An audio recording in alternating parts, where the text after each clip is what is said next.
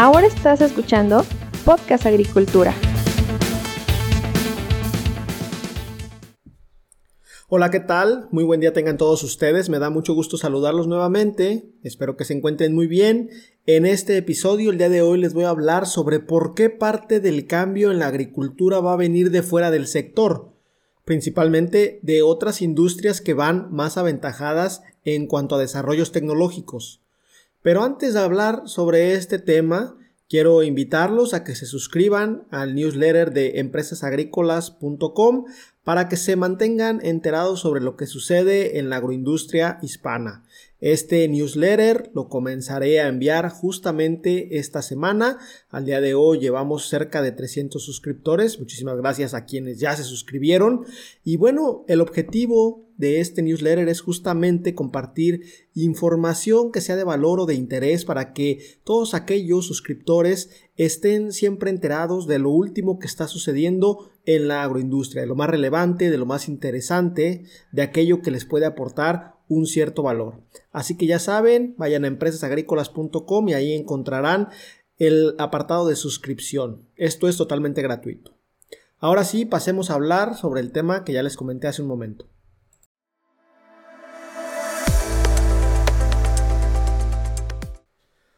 Creo que ya en varias ocasiones he comentado que la agricultura es uno de los sectores en los cuales la tecnología tarda más en llegar, tarda más en ser adoptada. Y esto lo estamos viendo incluso ahora, donde tecnologías muy novedosas que ya están siendo aplicadas en otras industrias desde hace años o incluso décadas, en la agricultura apenas están comenzando a abrir camino poco a poco. Ahora bien, es importante notar que en la actualidad ya estamos manejando conceptos que no son muy conocidos y muy entendidos en la agroindustria. Por ejemplo, el Internet de las Cosas, la inteligencia artificial, la blockchain y muchísimos otros que justamente, como les comento, provienen de otras industrias, pues, en el caso de la inteligencia artificial de la robótica, en el caso de, por ejemplo, la blockchain, pues de las finanzas, de las criptomonedas,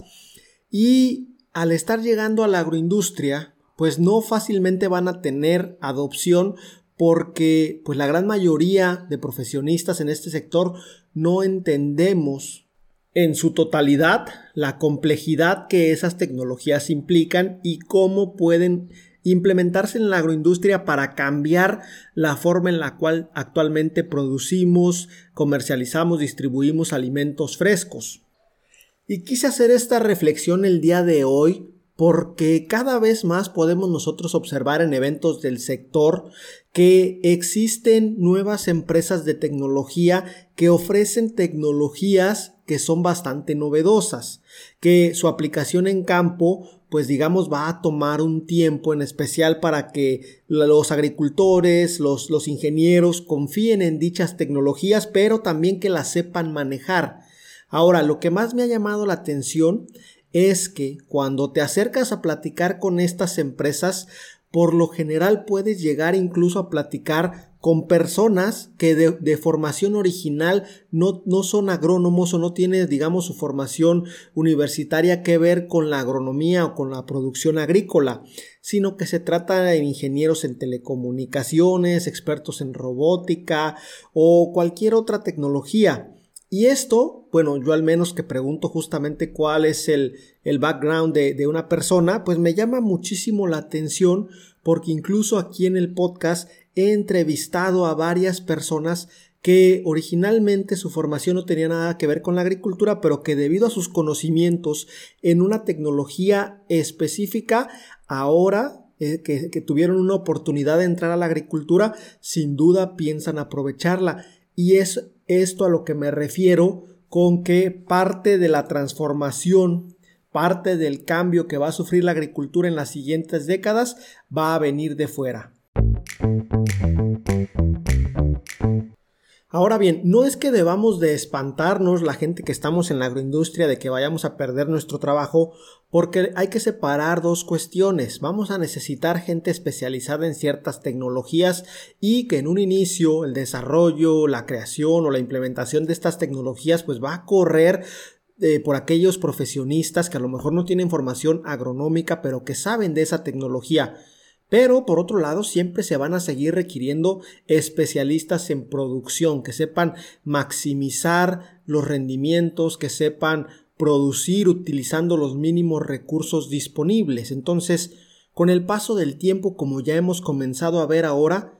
empezaremos a ver cada vez más participación en la agroindustria de gente externa a la misma que está viendo que este sector es un sector de enormes oportunidades de tecnificación. Y una enorme oportunidad de tecnificación, pues al final de cuentas implica una oportunidad de negocio y hay muchísimas personas en otras industrias que conocen, que manejan algunas tecnologías muy específicas y pues que están viendo que en, la agroindustria, en, el campo, podrían implementar estas, estas tecnologías con, con, obviamente algunos cambios, algunas modificaciones y desarrollar un buen negocio. Ahora, esto ha sido así siempre, les digo, no hay que espantarnos. El caso más fácil de entender pues es el de los drones. Originalmente los drones surgieron en la industria militar, en la industria armamentística, y eran pues destinados para acciones de guerra, para acciones de búsqueda y rescate, de localización, de vigilancia y ya después de ahí comenzaron a saltar hacia otras industrias, incluso pues la industria de los repartos de, de, paquetería en algunas ciudades del mundo pues ya utiliza drones,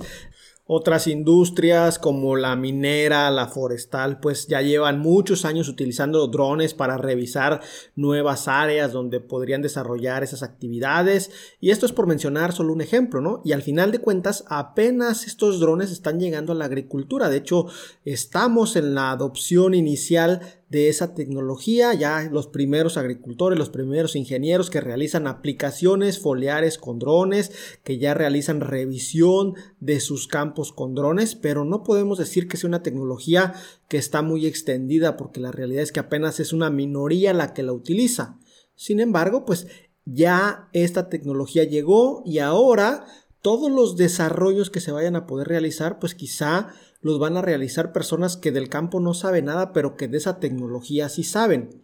Aquí entonces surge un punto muy importante que en su momento me comentaba Tonatiu Quiñones, mi amigo de, del podcast Agronauta, que les recomiendo escuchar, pues es un podcast mayoritariamente enfocado a la tecnología, y me decía, sí, o sea, va a llegar gente de fuera del, del agro, ya está llegando, que va a representar o que va a impulsar un cambio, pero ese cambio debe de ser liderado sí o sí por gente del agro, por gente que sepa de la producción y en esto obviamente estoy totalmente de acuerdo.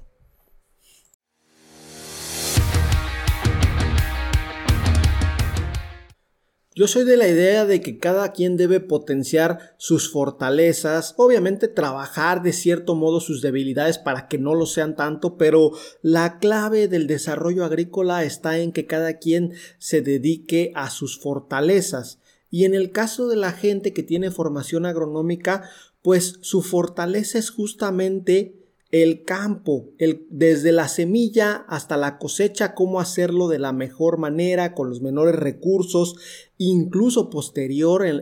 en, toda la etapa de post cosecha, cómo manejar las variables que se tienen o que se deben manejar para que los productos lleguen con la mejor calidad a los consumidores. Ahí está el punto de aplicación de los especialistas agrícolas, que claro, Deberemos apoyarnos con los especialistas tecnológicos que han llegado de fuera del sector para que nos enseñen a utilizar esas tecnologías. A ver si alguien de campo, alguien, imaginemos un asesor agrónomo que es muy bueno en lo que hace, pero que de repente quizá pierda un poco el foco en lo que es su especialidad por dedicarse a lo mejor a la programación de drones. Bueno, podría realizarlo, obviamente no es que esté prohibido, pero al final de cuentas, si va a dedicar un tiempo a algo muy específico de esa tecnología, quizá pierda de foco el foco sobre cuál es su, su punto clave. ¿no? Porque en este caso, pues seguramente tendremos a muchos especialistas en drones que nos van a poder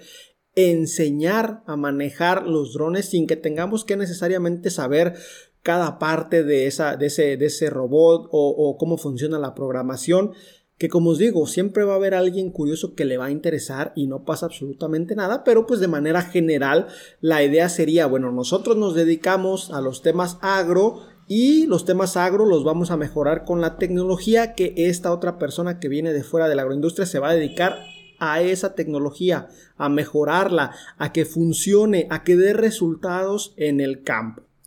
Y eso sí, sin importar cuánto avance la tecnología, reitero, el desarrollo futuro del agro debe estar liderado por gente que está en el agro, por gente que sabe del agro, porque aunque la producción agrícola llegue en algún momento a estar muy muy tecnificada, como se da en el caso por ejemplo de la producción indoor o la producción en interiores, pues la realidad es que la base de ese negocio siempre seguirá siendo los temas agronómicos, el que la planta pueda expresar su máximo rendimiento con el mínimo de recursos disponibles.